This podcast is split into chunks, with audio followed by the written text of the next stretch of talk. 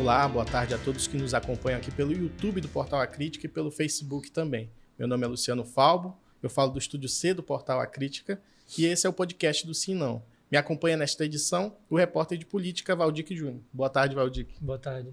E o entrevistado de hoje é o prefeito de Rio Preto da Eva e presidente da Associação Amazonense de Municípios, Anderson Souza. Boa tarde, prefeito. Boa tarde, Rodrigo. Boa tarde a todos vocês que é, estão dando essa oportunidade à, à, à, presidência da associação, a mim, prefeito Rio Preto da Eva, para expormos um pouco, conversarmos um pouco, fazermos esse bate-bola aqui é, sobre as ações no município, né? as ações dos prefeitos, eh, os municípios, as atividades que eh, estamos desenvolvendo no interior de forma conjunta, junto com o governo do Estado, o governo federal. Eu começo sobre a agenda que o senhor teve lá em Brasília, junto com os outros prefeitos na marcha, e um resultado positivo que vocês conquistaram lá foi a postergação do, do início da vigência da, da, da, nova lei de licitações, né? Foi postergada até o fim desse ano. Eu queria saber se vai ter tempo, isso é tempo suficiente para se adaptar. É, Os municípios lei, do Amazonas vão conseguir? A Lei 14.133-2021, ela determinava que, a partir do dia 1 de abril, todos os municípios tinham que trabalhar o processo licitatório através do sistema de pregão eletrônico. Sim. Nós não, em nenhum momento, questionamos isso, porque a associação preparou ah, os prefeitos, os municípios, através das suas equipes técnicas, a se habilitarem a usar o processo eletrônico. Mas a grande dificuldade que se vê é a internet no interior. É, todos os municípios há uma falha muito grande. Quando você entra num, num pregão eletrônico e falta internet, então geralmente se cancela aquele pregão e se prorroga por mais oito dias, dez dias, e isso vai acontecendo, é, um, é algo constante que vinha acontecendo já nos municípios que adotaram o pregão eletrônico. Eu fiz vários pregões eletrônicos no meu município, para aquisição de máquinas, equipamento, é, ambulância, né? E nós tínhamos muito problema de cancelamento, porque na hora de se fazer não tínhamos a internet, tínhamos a falha. E nós mostramos isso ao governo federal. E na nossa pauta, na nossa marcha Brasília, nós levamos isso para a nossa bancada.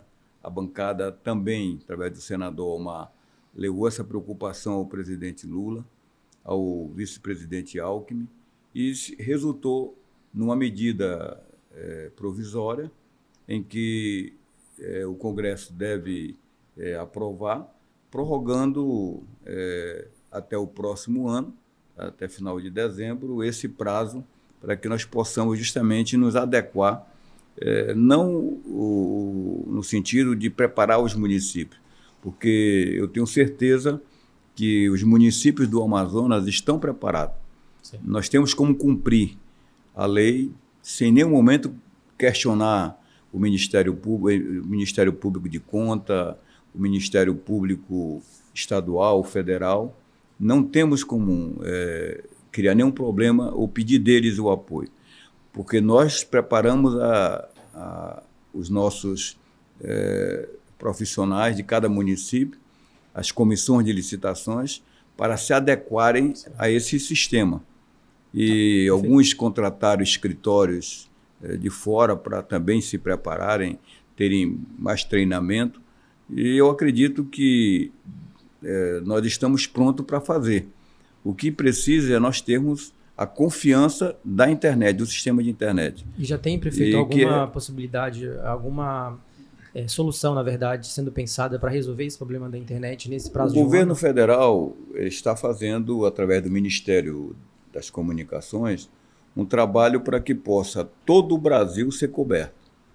E isso é, é um trabalho que o governo federal está desenvolvendo. Eu acredito que até o mês de outubro nós tenhamos essa cobertura.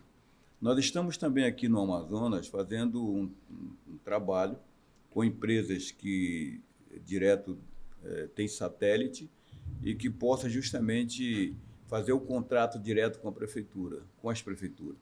Nós temos buscado essas informações, pedido é, valores, discutido com os prefeitos, e eu acredito que nós vamos resolver essa questão nossa de internet até o mês de julho, o estado do Amazonas. Uhum. Isso independente do governo federal, ele tomar essas posições que estão tomando, é, da fibra ótica, chega é, nos municípios, via aquática. Nós estamos tomando as nossas providências. Isso a associação, em conjunto, lá de forma organizada com os prefeitos, nós estamos conseguindo levar estes assuntos, é, este assunto específico. Eu queria só tratar ainda dessa questão da marcha dos prefeitos. É, os prefeitos não só do Amazonas, né, do país inteiro foram para Brasília para apresentar as demandas dos municípios. E dentre essas demandas estava essa lei de, é, lei de licitações, né, para tentar postergar. E é, foi pouco tempo depois de os prefeitos irem até lá que a MP saiu e já conseguiu resolver essa situação, né? Eu queria perguntar então sobre articulação, sobre relação com o novo governo. É, se eu puder fazer uma avaliação de como está esse início da relação Bem, e também se eu puder comparar com a gestão anterior. É o que eu posso colocar. Eu fui prefeito com o governo Lula e fui prefeito com o governo Bolsonaro. O que eu digo, a diferença é enorme para o administrador. O presidente Bolsonaro não conversava com ninguém, não ouvia ninguém é, brigava com todo mundo todo dia. Amanhecia mal-humorado, discutia com a imprensa, queria bater em alguém que aparecia na frente, sempre discutindo de forma muito clara a maneira dele tratar as pessoas. O governo Lula, ele tem diálogo. E eu convivi isso. Eu tive a oportunidade de, como prefeito, é, em 2006 a 2008, é conviver com o presidente Lula. E ele criou o CAF, Conselho de Articulação Federativa. Eu tive a oportunidade de representar a região norte. E ali nós discutimos os problemas nacional. Eram cinco prefeitos do Brasil, cinco governadores do Brasil, cada um representando uma região. O presidente do Senado, presidente da Câmara, o ministro da pasta que ia discutir o problema, o presidente e o vice-presidente. Era esse, essa, essa era a composição. E nós discutíamos amplamente os problemas que o país estava vivendo. Nós tínhamos problemas educacionais. Você, vê, você acha que a educação mudou é, simplesmente porque um presidente é, resolveu mudar? Não. Mudou dentro desse conselho. E eu posso dizer que eu fui um dos responsáveis por essa mudança quando eu discuti abertamente é, no Conselho de que o Brasil estava fazendo uma política errada na educação. Estava a educação de cima para baixo. E eu coloquei ao presidente e ao ministro Paim naquela época. Não se constrói uma casa de cima para baixo, mas de baixo para cima. Você precisa ter o alicerce. E o alicerce quem é? É a educação infantil. Enquanto se pagava naquela época 1,2 para a educação do ensino é, superior, 1,0 para o ensino médio, é, 0,8 para o ensino fundamental e 0,6 para o ensino infantil. Então, com isso, não podia se fazer educação. É, e eu dizia a frase de, do, do padre Agostinho para eles: é, Dai-me uma criança de 0 a 7 anos de idade e eu farei um católico o resto da vida. Então, essa é a realidade que a gente vivia, vive na realidade. E eu mostrava isso para o presidente. O presidente fez a mudança. Tá? É, resolveu, em função desse trabalho, começou a se criar creche, é, começou a se dar valor à educação infantil. E nós estamos tendo hoje um valor que, infelizmente, foi perdido. É, em 2008, era 35 centavos a merenda escolar. Ano passado era 35 centavos. O presidente agora aumentou para 68 centavos. O aumento foi bom? Não. Nós precisamos, as prefeituras estão cobrindo esse déficit. E eu coloquei ao ministro da Educação que foi governador de, do Ceará, o ministro que aonde o Ceará é uma referência na educação para o Brasil. E eu mostrei para ele, tive a oportunidade de duas vezes durante esse período da marcha conversar com ele. Uma com os prefeitos e outra isoladamente, eu e o deputado Silas Câmara, que viabilizou esse encontro, e discutirmos com ele os problemas nacional. Eu mostrava para ele, ministro, nós não temos como pagar o piso salarial que o senhor fez por portaria. O senhor sabe que a portaria é, está errada.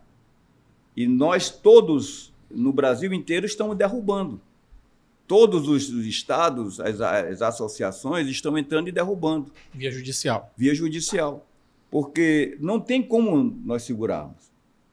É, nós temos uma lei que especificamente ela impede que o governo federal ele dê um aumento, o governo do estado dê um aumento em alguma classe, sem prever é, no orçamento para o município, a transferência.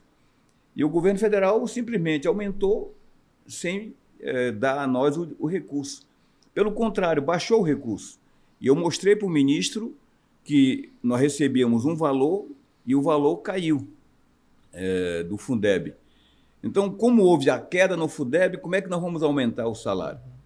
Então, que ele pudesse reavaliar, e ele, com muita humildade, é, definiu conosco uma reunião com os prefeitos, governadores, para é, trabalhar especificamente esse assunto sobre o salário dos professores. Já tem data Eu acho já? digno. Né? Já tem data É, esse encontro? Após o, o feriado, deve ser na próxima semana, E eu estou aguardando o comunicado porque o próprio ministro pediu que nós fôssemos representando aqui ah, o Amazonas e o presidente da confederação pediu que eu representasse a confederação, fosse discutir esse assunto. Como eu fui professor, secretário de educação, eh, diretor de escola, supervisor, tô orient... eh, tenho ah, uma formação acadêmica voltada para a educação, que eu participasse eh, da reunião, discutisse em nome da confederação. E nós iremos justamente ali discutir esse tema importante, relevante para a classe dos professores. Eu não estou em nenhum momento comprando briga com o sindicato. Eu só quero que o sindicato entenda que eh, todos nós, prefeitos, temos um dever, que é justamente manter o equilíbrio das nossas finanças. Eh, a responsabilidade fiscal nossa é muito grande. Então, nós precisamos manter isto de forma equilibrada. E se nós não mantermos esse limite eh, eh, prudencial nosso, amanhã o Tribunal eh, de Conta da União do Estado ele começa a cobrar de nós aquilo que nós não efetivamos como prefeito, porque fomos um banana, eh, porque nós não tomamos a decisão correta que tinha que tomar. E eu, como presidente, oriento os prefeitos, não paguem, tá? Não paguem. Nós temos o caso do piso salarial dos enfermeiros. Sim. Eu tenho orientado os presidentes, os, os prefeitos, não paguem. Você não tem limite para fazer. O governo federal não repassou. O governo federal é, empurrou de goela abaixo. E na hora que você entra na justiça, a justiça lhe dá o direito, porque a lei diz que não posso pagar se o governo não repassar. Se indicar onde vai ser a fonte do recurso. né, sem dar a fonte de recurso. Deixa eu só acrescentar uma pergunta nessa questão do piso da, da enfermagem. A gente tem já previsto esse fundo para auxiliar né, os municípios. Eu queria perguntar do senhor se é suficiente essa. O que- na hora fundo. que eles passaram, o que eu tenho de- colocado a, a- a presidente do, Core, do, do Corém até colocou uma nota de repúdio contra a minha pessoa, mas eu desejo a ela que é, só felicidade, alegria. Eu não estou aqui para brigar com ela e nem quero brigar com ela. Eu acho que ela está defendendo a classe com muito respeito, como eu defendo a classe dos prefeitos. Tá? Eu estou aqui, em nome dos prefeitos, dizendo: nós não temos como pagar. Na hora que o governo federal repassar o recurso, tenha certeza que todos os prefeitos vão cumprir a lei. Tá? E ela colocou para no momento, não, mas é, vamos buscar em Brasília. Sim, nós estamos indo. Nos ajude. Né? Eu pedi dela, inclusive, nos ajudar nesse movimento. Porque do jeito que ela quer pagar, eu tenho o maior interesse de pagar. Porque eu, quando adoeço é, no meu município, eu vou para o hospital. E ali quem cuida de mim? É os enfermeiros, médicos. Eu tenho toda a atenção deles. No, no período do Covid, foi um, um, os guerreiros é, ajudando a gente a construir, a, a manter é, as atividades é, para é, conseguir salvar vidas. Então, eu entendo tudo isso, eu compreendo. Mas ninguém pode tirar leite de pedra. Eu não tenho como tirar leite de pedra. Então, nós temos que ser prático, racional. E é o que eu procuro justamente orientar os prefeitos a não se entrar em desespero, em pânico, procurar ser bastante é, é, responsável com as contas públicas, para que nós não possamos justamente estar respondendo depois dezenas de processos, porque nós pagamos o que nós não tínhamos, o que nós não temos aí na nossa receita. Prefeito, em, em relação à receita, falando de receita, de arrecadação, a maioria dos municípios aqui não tem uma arrecadação própria, né? Depende muito dos repasses. E em relação à reforma tributária, o que, que foi discutido ali? Qual que é a maior preocupação do Amazonas em relação a isso? Vocês já tiveram acesso ao texto base? Como é Bem, é tá nós discutimos isso é, com o ministro Alckmin sobre a preocupação e com o ministro Haddad. É, os dois ministros é, em que nós discutimos muito. O ministro Alckmin, mas em função da Zona Franca. O ministro Haddad, sobre a reforma geral que envolve o Brasil, também vai envolver a Zona Franca. E que veio de lá do Ministério da, Economia o texto para a, ser aprovado. O que nós estamos discutindo com, com eles é a questão dos impostos municipais, que eles querem transferir no, no bolo, tá? é, a transferência é, do FPM ser dividido, com esses municípios perdem. Nós já perdemos muito, porque do mês de julho do ano passado até o mês de março desse ano, os municípios tiveram uma perca incalculável. É, por que tiveram essa perca? É, primeiro, devido o presidente, o ex-presidente, ele ter dado um incentivo é, para reduzir o combustível, tirou dinheiro da onde? Do PIS, do é, IPI, do combustível. E ele incentivou os governadores a tirar o ICMS. E ele fez aquilo de forma politiqueira, porque ele jogou para a galera. Né, eu estou fazendo a minha parte. Ele foi bem claro em dizer, eu acho que todo mundo recorda desse discurso. Eu fiz a minha parte, agora os governadores é que têm que fazer a parte deles. Qual é o governador que vai para uma reeleição ou que quer fazer o candidato sucessor, vai, é vai deixar de baixar o, o, o ICMS? Nenhum. Todos tiveram que baixar o ICMS. Quem foi que, que foi prejudicado? Os estados e os municípios. Porque a arrecadação, que é, é o COFINS, o, o imposto de exportação, e outros impostos que é do governo federal, ele não baixou. Ele baixou o nosso. Tá? O governo federal continuou arrecadando e nós ficamos embaixo. Então, nós tivemos grandes problemas, perca enorme, os municípios sofreram com isso. Nós estamos na discussão do, no Congresso e iremos estar vigilante para não termos perca. Eu acredito muito no governo Lula é, por causa do diálogo que ele mantém. É, eu posso dizer que, infelizmente, não acontecia no governo passado. Ninguém tinha diálogo. A confederação não conseguia ter diálogo. Embora a maioria das pessoas do Sudeste, do Sul, do Centro-Oeste ali, que apoiaram o ex-presidente, e apoiavam, somente do Sul e do Sudeste, é, e do, e do, do, do Centro-Oeste ali, tiveram muito problema, é, percas como nós tivemos aqui, no modo geral, no Brasil. Mas ele não ouvia ninguém. Né? Então, um presidente difícil de diálogo. E isso eu reclamo em todos os, os lugares é, que eu tenho oportunidade de conversar. Eu mostro com clareza que faltou diálogo do presidente. Ele perdeu uma eleição para ele mesmo, né? porque alguém no governo que não consegue é, se reeleger.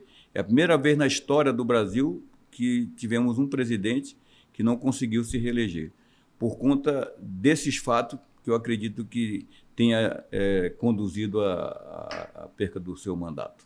Prefeito, o Falbo mencionou que boa parte dos municípios tem na sua receita ali é, a origem e o repasse, né, por fundos. E a gente tem também, em alguns municípios, uma parte dessa economia, quando é movimentada, é, por atividades que hoje, pela legislação, são consideradas ilegais. Né? Por exemplo, é, municípios à margem do Rio Madeira, tem a questão do garimpo legal. No sul do Amazonas, a gente está vendo o caso mais recente agora daquele gado no sul do Amazonas, né, que os prefeitos estão se movimentando porque o IBAMA é, já alertou sobre gados que estão numa área é, ali embargada. E aí o fato é que alguns municípios têm, é, acabam tendo essa relação na economia com essas atividades. E a minha pergunta para o senhor é se o senhor defende uma flexibilização da legislação por, justamente por estarem relacionadas à atividade e à economia do município, ou se o senhor defende a busca por uma alternativa assim, completa em relação a essas atividades. Bem, o que eu, o que eu tenho a, a colocar? É, o Amazonas é, precisa de uma política de interiorização. É, tenho tido a oportunidade de conversar com o governador Wilson Lima, e ele está bastante preocupado com a interiorização. O fato é que ele criou a Secretaria do Interior. É, ali está o Cássio, que é uma pessoa que conhece bem. É, o Sérgio Litaif é uma pessoa que está tendo uma boa relação com todos os prefeitos, fazendo é, esse intercâmbio entre os prefeitos e o governo. Né? E colocou uma pessoa fundamental na SEDEC, que é o Paulo Dernê Avelino, ex-deputado federal, é, conhecedor profundo dos problemas da Zona Franca, é, conhece bem o interior do Estado. Então, nós estamos montando um grupo de trabalho é, com o governo do Estado, em parceria com a associação, e o governador está assinando, inclusive, um termo de cooperação com a associação, para poder nós, nós contratarmos equipe para, junto com a CIAMA, com a COSAMA, com a UGPE, com a CINFRA, com a, a CEJUSC, com a Secretaria do Interior, com a Secretaria de Governo, nós fazermos esse plano de ação por calha de rio. Nós temos o caso desse projeto do Rio Preto, que é o Biodarp. Esse projeto é um modelo de muitos que será feito é, num estado por calha de rio. Então, isto aqui é algo que o governador Wilson Lima vem justamente é, mostrando é, do interesse dele de interiorização. A Zona Franca, quando ela foi criada, ela foi criada com três propósitos. Número um, a indústria.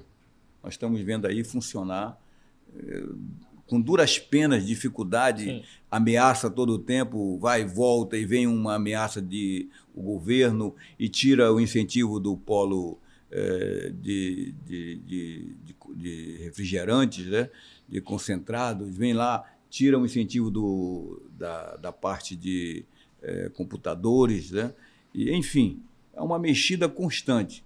Há uma insegurança jurídica aqui dentro. Embora a, o presidente Lula prorrogou por 10 anos, a Dilma prorrogou por 50 anos. Então, nós temos uma garantia constitucional de prorrogação disso, quer dizer, até 2070 é, está valendo a Zona Franca, mas infelizmente nós temos aqui é, o, o, esses problemas tá, que não se respeita aquilo que está escrito na Constituição, tá? que foi votado por dois terços do Congresso Nacional. E essa situação que nós estamos vivendo afeta, com certeza, é, o interior. Então, a Zona Franca foi criada com o propósito, primeiro, número um, da indústria, propósito número dois, o comércio, que nós vemos hoje um comércio fraco. É, quando se tinha a Zona Franca e que tinha a importação de produtos. Nós vimos aqui, é, era igual ali na, no Paraguai, era igual ali na comércio, Feira do né? Paraguai, ali em Brasília. Né? Comércio forte, as pessoas vinham de todo lugar do Brasil comprar aqui. A BR-319, eu cansei de viajar como estudante pela 319, levando ventilador, levando é, fogão, levando é, tantas das coisas tá, que eu vendia é, fora. É, aqueles televisores grandes né, que se tinha. É, então, nós levávamos com o intuito de ganhar dinheiro. E isso era o comércio do, do Amazonas, que hoje se reduz num centro comercial, naquilo que nós fabricamos ou algumas coisas que vêm de fora. A terceira finalidade era o setor agropecuário. Ela foi criada para isso. Para isso foi criado o Distrito Agropecuário, que envolvia Manaus e Rio Preto, onde as empresas que estavam aqui no, no Distrito Industrial, elas tinham que aplicar um valor é, dentro do distrito, recebiam as suas terras, e eles recebiam um incentivo do ICMS maior. Tá? Ele tinha um desconto aí de 3%, 5%, chegava a 10% a mais do que eles apenas com não tendo, é, só tendo a indústria aqui dentro. Então ele recebeu incentivo para investir no interior. Muitas empresas investiram. Nós temos o caso ali da Evadim, que tinha ali umas 10 mil cabeças de gado. Nós temos a, a Samsung, é, que tinha aí é, uma criação muito grande de galinha é, de, de grande, minha galinha é, de postura, né? É, ovos. Nós tínhamos ali a, a Oriente, com a, o, a, a, criação de peixe em cativeiro, e é, a Patauá, com criação também de peixe, e muito maracujá, um plantio enorme de mamão, de verduras. Então, nós, essas empresas estavam dentro do Rio Preto. Produziu muito, gerou muito emprego. Mas as empresas, elas não estavam preparadas e a Suframa criou um, um setor chamado FUCADA, para dar assistência técnica. E esse setor a Suframa desativou. Quando desativou, desestimulou o nosso o empresário a continuar investindo. E com isso nós perdemos muito nesse período. O que, que aconteceu nessas áreas? A maioria está ocupada, essas grandes fazendas estão ocupadas por moradores eu não posso dizer que foi invasão. Tá? Abandonaram, alguém foi lá e ocupou de forma desordenada. A Suframa não conseguiu colocar é, nenhum vigia, nenhuma pessoa para é, dar a garantia, da, manter a garantia da terra para a Suframa, e as pessoas ocuparam as terras. E começaram a fazer agricultura familiar. Hoje, o que nós temos no Rio Preto e em Manaus? O que, que tem de Manaus aqui que envolve a Zona Franca? A ZF2, a ZF4, a ZF5. Só essas três EF. Rio Preto tem a ZF4, a ZF3, a ZF6, a ZF1, aliás, ZF1, 3, 6, a ZF7, 8, 9, Alto Rio, Procópio. Nós temos aí é, mais de 500 quilômetros de estradas que estão dentro do Rio Preto. Manaus não chega a, a, ter, a ter 150 quilômetros. O restante está tudo no Rio Preto. A Suframa não move uma palha para consertar ramal. É tudo responsabilidade da prefeitura. Eu dou graças a Deus o, o, o, a Defensoria Pública eu quero agradecer aqui o defensor público, e em especial é, o doutor, o doutor Tiago, que está cuidando das áreas é, na briga com a Suframa. Que nós conseguimos legalizar uma área chamada Pai Eterno na ZF1, é, já está na mão do morador. Eles já estão com um documento que é deles a área. Mas isso é uma briga judicial imensa. A Suframa resolveu, no período do general Poussin, a fazer o quê? A é, contratar, a, a, fazer o leilão das áreas. Uhum. Várias empresas se habilitaram nesse leilão. Ali estão as empresas é, trabalhando, é, tentando se legalizar para se instalar no município, tá? mas sem projeto ainda definido. Eles não fizeram algo que pudesse fazer uma seleção junto com o município. Hoje, Rio Preto, eu posso dizer, com esse projeto do Distrito Bioagroindustrial, nós não, não, não estamos trabalhando é, simplesmente por impulso. Nós, nós estamos trabalhando combinado. Sim. Tá? Uma articulação entre os é, três Entre esferas, o, né? o, governo do Estado e a Prefeitura e a Suframa. Sim. A própria Suframa participa do projeto. Então, nós fizemos uma discussão bem ampla. Criamos um grupo de trabalho, onde esse grupo de trabalho a Prefeitura conduz, certo? e é, juntamos aí o esforço do governo federal, governo do estado e prefeitura para fazermos um planejamento mais amplo?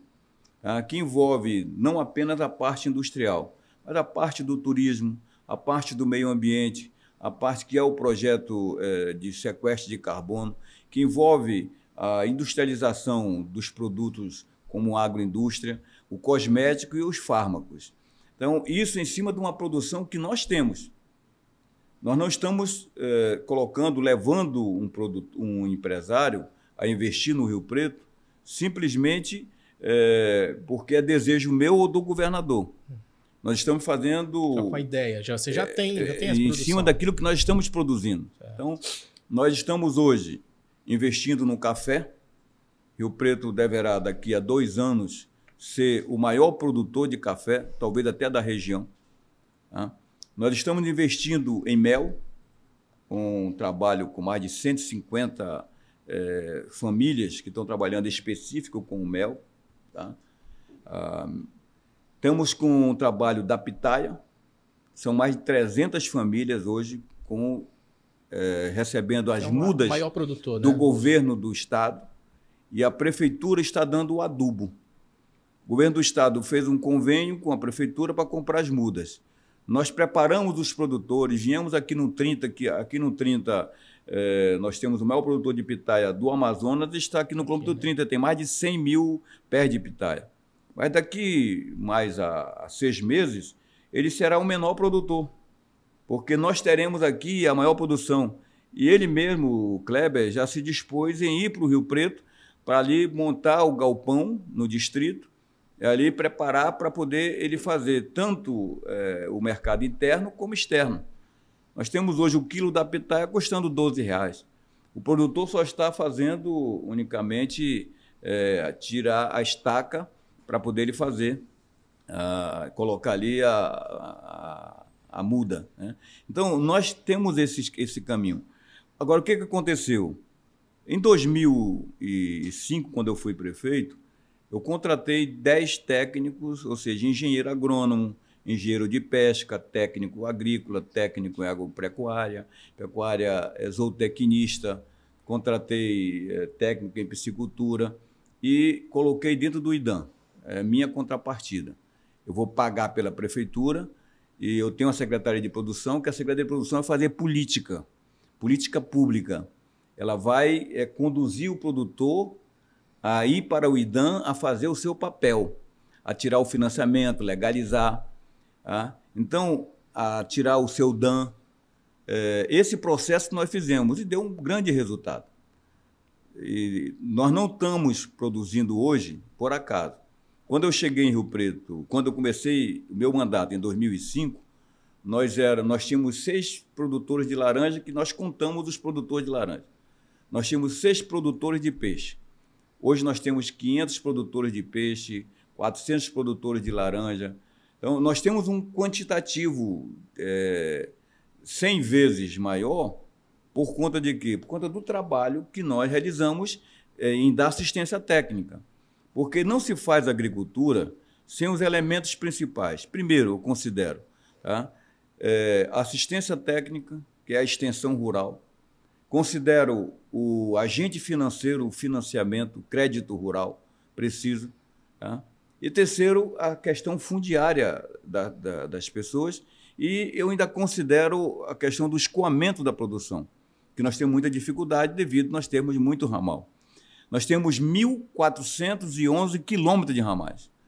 Então, isso é muito, porque nós temos um assentamento do INCRA, em que o INCRA é, tem nos ajudado a manter. Agora mesmo, a, o presidente Lula é, pediu que nos atendesse.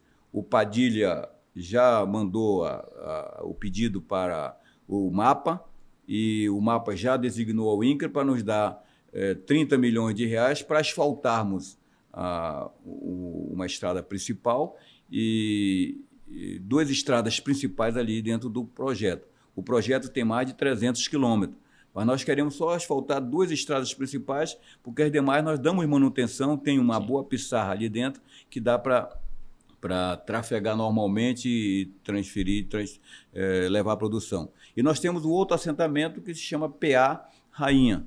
Então tem o PA Iporá, que tem 1.200 lotes, mas só tem 800 famílias ocupando. Nós temos o PA Rainha, que tem é, 700 lotes, mas só tem 500 famílias ocupando. Então nós temos aí 1.300 famílias dentro dos assentamentos do INCRA. Aí nós temos mais de 2 mil famílias na, na, dentro das áreas da Suframa. Sim. Ao todo, nós temos aqui quase 10 mil é, famílias dentro, é, é, como produtores rurais, é, dentro do município de Rio Preto. Ou seja, 30, é, a média do IBGE, que é 3,5, mas na área rural é 5, nós colocamos 3,5 por, é, por família está é, tá dando aí 34 mil habitantes, que é o que nós temos dentro do município ali. É. E nós, então, fizemos esse trabalho. Em 2008, quando eu saí da prefeitura, nós deixamos esses técnicos, o prefeito que me sucedeu tirou os técnicos, é, não teve mais essa continuidade de trabalho, prejudicou muito a questão produtiva do município, afetou muito. O fato é que em 2015, quando teve a maior seca do Amazonas, nós tivemos o, o problema da inadimplência. Hoje, Rio Preto carrega consigo uma cruz que eu tenho tentado, junto ao BASA, resolver. Sim. São mais de 400 famílias prejudicadas, que, devido à seca, eles não conseguiram manter o seu tanque com água, não conseguiram manter a sua, o seu campo de verduras, não conseguiram tirar o seu mamão, a sua banana, por falta de água e foram é, prejudicados. Por quê? Porque não tinha um técnico para dar um laudo. Sim. O IDAM só tinha um engenheiro. E ele não tinha como percorrer tudo. Os técnicos da prefeitura não estavam lá dentro desse termo de cooperação. Com isso, eles ficaram em débito, hoje estão inadimplentes, e nós temos dificuldade de eles tirarem novo financiamento por causa da inadimplência que eles estão vivendo. Prefeito, eu queria só acrescentar um ponto na. A gente tem que passar para outra pergunta, mas eu perguntei do senhor sobre essas atividades no interior do estado e o senhor ressaltou a Zona Franca e o Distrito Agroindustrial, né, bioagroindustrial do Rio Preto, essas atividades da agropecuária. Então, só para entender, eu queria saber, é, então o senhor defende uma alternativa a essas atividades, que seria essas que o senhor citou nessa resposta? Olha só, nós temos um, hoje de manhã, pela manhã, eu tive uma reunião na FIEAN, onde o Paulo Derney conduziu a reunião, que é a formação justamente dos conselhos, né, que, dos grupos de trabalho, são sete grupos de trabalho por área, que foi constituído. Eu, eu estou no grupo de trabalho é, das agroindústrias, do, da questão da interiorização da Zona Franca, das atividades é, no interior do Estado. Então, foi constituído o grupo de, tra de trabalho agora. Com esse grupo é, criado, nós iremos reunir para buscarmos alternativa e como nós já tínhamos falado antes, é, o governador Silima está preocupado com isto, criou as secretarias para isso. E nós estamos, então, encontrando a fórmula para implantar. Vamos implantar em Tabatinga esse modelo econômico lá, para poder pegar as cidades do Alto Solimões e é Tabatinga, o polo, ou vai ser é, ali é, Santo Antônio do Sá, vai ser Tolantins, vai ser Benjamin. Então, nós estamos discutindo isso. É, vamos pegar aqui o Baixo Amazonas, vai ser Parintins, o, o, centro, ou vai ser Boa Vista do Ramo, vai ser Barreirinha. Tá? Nós vamos aí, é, o Médio Amazonas vai ser aqui a Itacoatiara, que nós já temos ali o, o porto, é, nós temos ali a, a, parte dos grãos da margem, nós temos é, os grãos que vêm de é, o milho para e é tudo é, ali é, recebido e distribuído vindo para cá para abastecer o nosso mercado. É, vai ser aqui em Manaus, vai ser em Manacapuru. Tá? Então, nós estamos discutindo justamente isso. É, iremos fazer isso. E com certeza daqui para o mês de, de maio, nós teremos aí um plano é, já é, preparado para apresentar ao governador e o governador é, poder apresentar esse caminho. Nós só estamos aqui colocando alguns pontos, mediante a sua pergunta, de que como nós iríamos, iremos realmente levar esse desenvolvimento. Eu não tenho como levar nada. O governador, sim, tem. E o governador tem esse plano e chamou justamente os grupos para trabalhar. Através do secretário Paulo Derney, nós estamos inseridos no grupo. A associação está presente.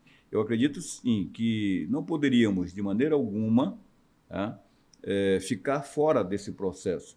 E a associação está representada aqui, é, nesses grupos de trabalho, é, na área mineral, na área é, industrial, em, em todas as áreas nós temos que estar presente.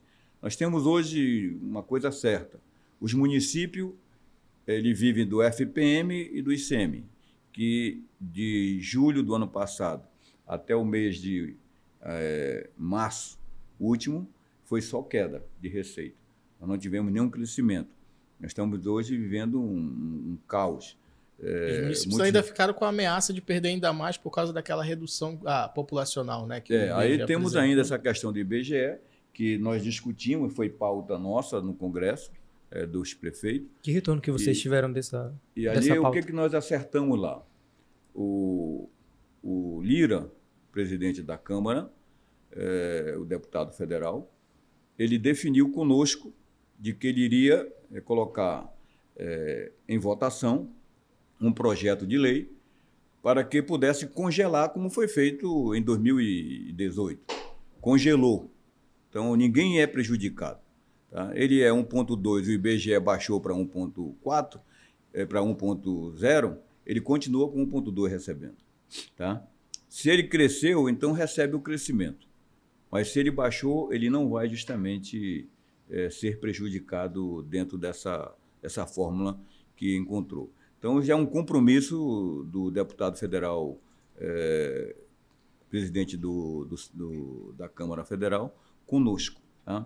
Então, nós colocamos um, um, outro assunto com ele, que foi as questões de, da, dessas criações de cargos, né? É, nós também levamos a preocupação nossa com os ACS, os ACE, são pessoas que já estão recebendo, mas é, não são concursados, são é, pessoas que são contratados, só recebem um salário, a prefeitura tem que fazer o seletivo ou fazer um concurso público, e não tem como fazer concurso público é, em cima dessa, dessa área em que há uma instabilidade. Ninguém sabe se o governo amanhã vem e tira, e a prefeitura tem que ficar com responsabilidade. Então, nós estamos fazendo uma série de. Levantando a, a, os possíveis e os impossíveis, né? Que pode acontecer nesse período aí. Prefeito, a gente vai encaminhando para o fim, mas antes eu queria é, abordar duas questões, antes de, de, de, perguntar do senhor sobre o sobe e desce, a respeito do, do Biodarp. É, em que fase que está? Há uma, uma, uma, uma, projeção de quando que os galpões vão estar tá em plena operação, quando que começa o chamamento das empresas? Em que, em que passo que está? É, hoje nós temos cadastrado 36 é, empresas. E nós só temos hoje é, projetado, na primeira etapa, 20 lotes. Tá? 20 lotes, que deveremos selecionar realmente a empresa que tenha capacidade financeira de investimento. A fase hoje é o projeto está pronto, a Ciama fez o, o, projeto básico. Nós estamos agora contratando a empresa para fazer o projeto executivo. É, em função de que o governo federal, é, o presidente Lula, definiu liberar os 20 milhões de reais que nós precisamos para implantar a primeira etapa. Eu acredito que esse recurso deve ser liberado agora em abril e nós trabalharmos a partir de maio é, com essa liberação já a instalação as, as mudanças, ou seja, o arruamento, né, a parte de esgoto, é, estamos bem ao lado da usina de energia é, da Amazonas Energia, nós é, trabalharmos a questão dos lotes, da divisão dos lotes. Então, vai estar pronto para começar a ser ocupada por essas pessoas a partir, é, com 180 dias, vamos colocar em outubro para novembro. Nós estamos, paralelo a isso, trabalhando a produção. Tá? Então, há interesse da empresa em comprar Copaíba. Nós temos incentivado. Rio Preto tem um plantio de Copaíba desde 2008, quando eu incentivei plantar. Porque é o melhor repelente que tem é a Copaíba. Eu incentivei muitas pessoas a plantarem Copaíba, Andiroba, né? É, andiroba é maior, é maior do que o, a Copaíba, perdão, é, que é o repelente Andiroba. Então, nós incentivamos muito as pessoas a plantarem o pau-rosa. Tá? É, o buriti, hoje nós tiramos muito óleo para mandar para São Paulo. Nós temos o crajiru, muitas plantas medicinais no município. E trabalhando esse incentivo no plantio da pitaia, no plantio do café, no plantio do açaí. Rio Preto está exportando o açaí é, para a Alemanha, para Portugal, para o Canadá, em polpa de fruta.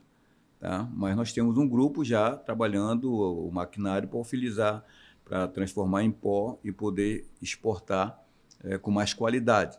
Mas nós já estamos trabalhando isso no município, um plantio muito mais amplo.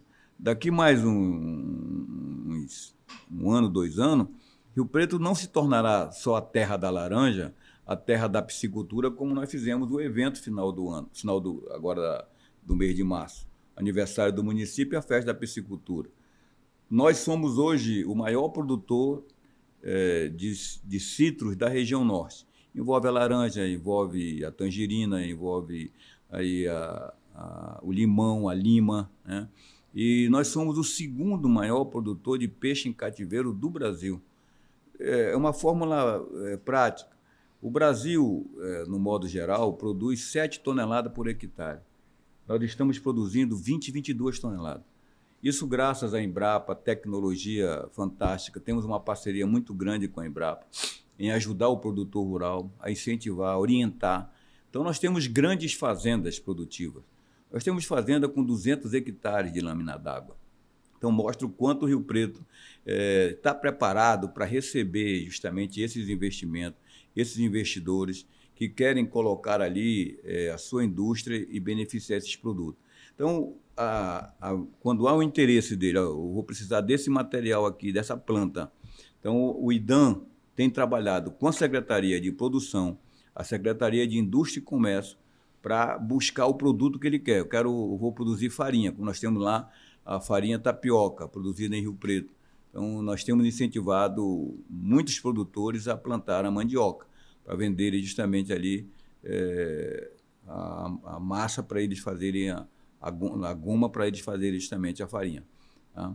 Então, esse é o trabalho que, que temos realmente realizado. Né? Prefeito, é, o senhor falou aí da festa da laranja.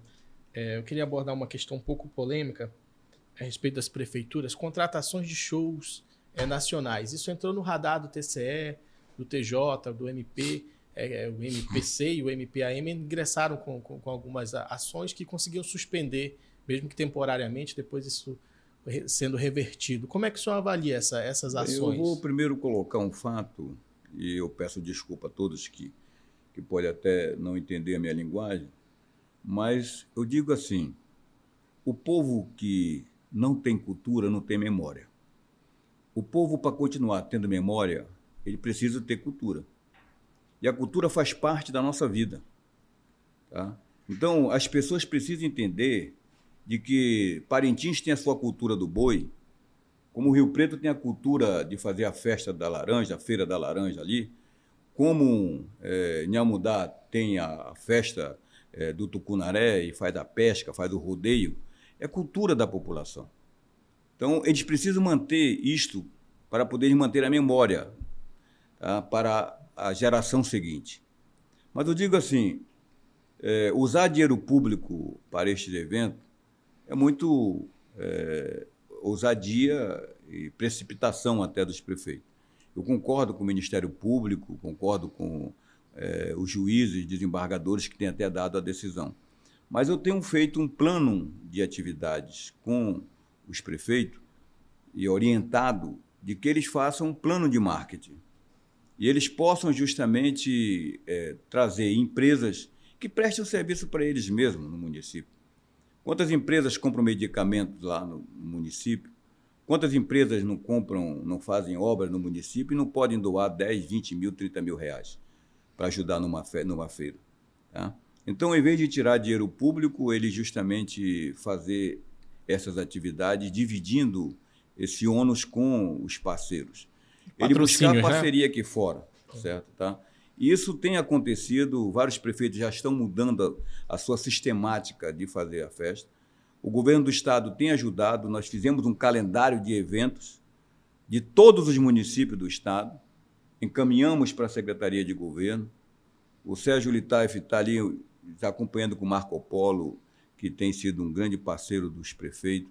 É, lá na, na Amazonas Tour, dentro é, da CEPRO, a parte do, de eventos, de feiras e, e rodeios e feiras agropecuárias, o, a, a CEPRO cuida. E a parte de festa, aniversário, é, padroeiro dos municípios, a SEC cuida. E a SEC tem vários cantores, como agora foi para o Rio Preto, é, vários artistas regionais que foram tudo é, pago pela SEC é, foi disponibilizado para Rio Preto. Então, dessa forma, eu vejo que nós conseguiremos fazer o evento sem realmente infringir esse princípio da transparência que o MP, é, tanto o, M, o MPC como o MP, eles cobram da gente. Tá? Mas eu não posso dizer, concordar, de que só existe evento, é, só tem que ter evento em Parintins. Tá? Eu, ouvi de, de, um, de uma pessoa é, dentro do, tribunal, dizendo que o único lugar que merece ter evento é Parintins. Só é Parintins que, que precisa manter a tradição? Não, eu acho que não. Eu acho que todos os municípios, sim, precisam manter a sua tradição. Agora, quanto se gasta em Parintins para fazer uma festa? Quantos milhões se gasta? É, eu posso dizer para você, é, eu tive uma festa, uma feira, em que a prefeitura deve ter gasto ali uns 50 mil reais com as contratações, eh, gratificação, alimentação eh, das pessoas que foram lá. Foi um jornalista, precisava de uma hospedagem, foi um, um, um guarda municipal, foi um reforço da polícia militar, foi um bombeiro. A prefeitura gastou, não chega a gastar 100 mil reais. Certo? Isso é natural de, uma, de um evento se ter esse gasto. Mas nós tivemos, por outro lado, o, um lucro muito grande. O município teve ali, durante esses três dias, é, mais de 40 milhões na economia, tanto da parte do setor primário, como da parte é, do evento em si, que é a gastronomia do município, é o almoço, é a, o restaurante, os bares, comércio, é, turismo, os cafés regionais, serviço, né? é, os, as, os lanch, as lanchonetes, enfim, as bebidas dentro da festa, foi um, algo maravilhoso. Então, pode dizer para você, ah, os nossos eh, patrocinadores bancaram o evento, o que, é que eu fiz? O que é que eu faço? Eu aconselho os prefeitos a fazer. Antes do evento, prepare o seu plano de marketing, mande para o juiz, mande uma cópia para o MP, mande para o, MP, o MPC, Ministério Público de Conta, mande para o presidente do Tribunal de Conta, mande para o presidente do Tribunal de Justiça. Eu aconselho todos eles a fazer isso, tá certo? Tá? E eles encaminharem o plano de marketing, como vão fazer o evento. Da onde vai sair o dinheiro, quem vai dar, quem não vai dar, se antecipar, se tem né? Convênio, antecipar ao problema. Tá? Então, quando vier, ele tem justamente a sua defesa a fazer. Eu espero justamente que os prefeitos sigam e eu peço justamente que os órgãos de controle analisem com carinho é, esse, esse aspecto que é uma saída para nós termos os eventos acontecendo. Nós não queremos em nenhum momento burlar ou usar o dinheiro público para estar tá fazendo evento, deixando de, de, de pagar funcionário, uma rua esburacada. É, evento é evento, dinheiro para infraestrutura é de infraestrutura. Então, há uma diferença muito grande. Tá certo. Então a gente vai, vai, vai se encaminhando para o fim. A gente tem agora o momento sim e não. Sobe e desce do sim e não. É, prefeito, é, é, nesse momento do, do, do, podcast, a gente convida o no, no nosso entrevistado a se colocar no papel do editor do Sim e Não, na sessão do Sobe e Desce, agora corretamente, do Sobe e Desce do jornal, que a gente elege ali o editor do Sim e Não, elege quem merece um aplauso, quem merece uma crítica positiva, um elogio, e também o desce, que é aquele que merece uma crítica, uma vaia. Na sua opinião, então, quem que desce? Quem, quem que sobe, sobe, na minha opinião, é, é o governador Wilson Lima, que tem sido parceiro do interior.